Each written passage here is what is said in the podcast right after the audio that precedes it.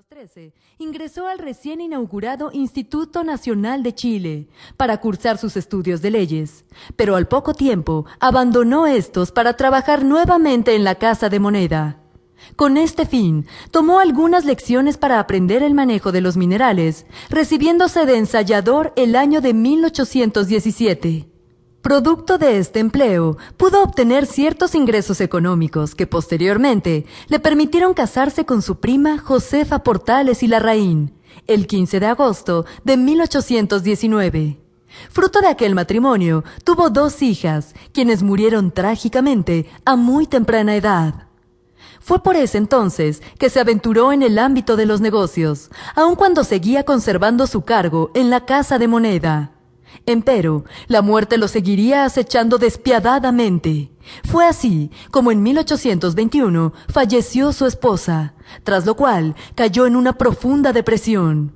Este hecho lo llevó a pensar que su vocación debía ser el sacerdocio y la total dedicación a Dios, al punto que juró ante la cruz no unirse nunca más en matrimonio.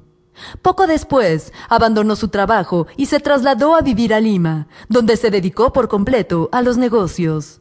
Aquí, entabló amistad y relaciones comerciales con José Manuel Sea, junto a quien emprendió importantes negocios.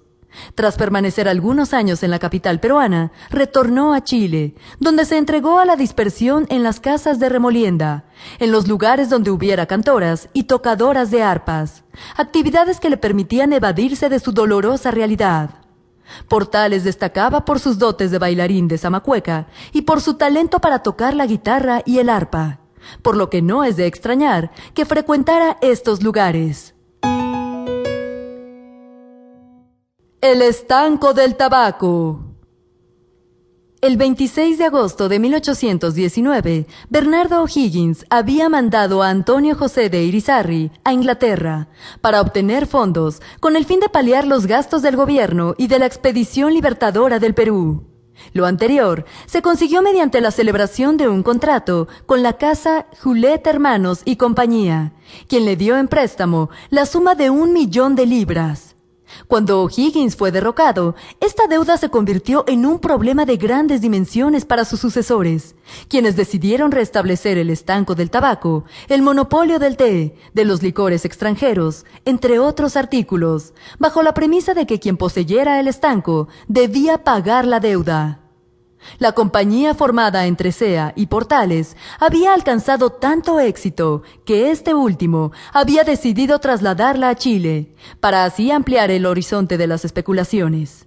Para el año 1824, la Sociedad Portales, SEA y Compañía era una de las instituciones más conocidas en el sector comercial chileno, motivo por el cual fue la única empresa que asumió el riesgo de pagar la deuda contraída anteriormente. De este modo, en agosto de ese año, y bajo la presidencia interina de Fernando Errázuriz, se firmó un contrato entre el fisco y la compañía, cediéndole a esta el monopolio del estanco por 10 años.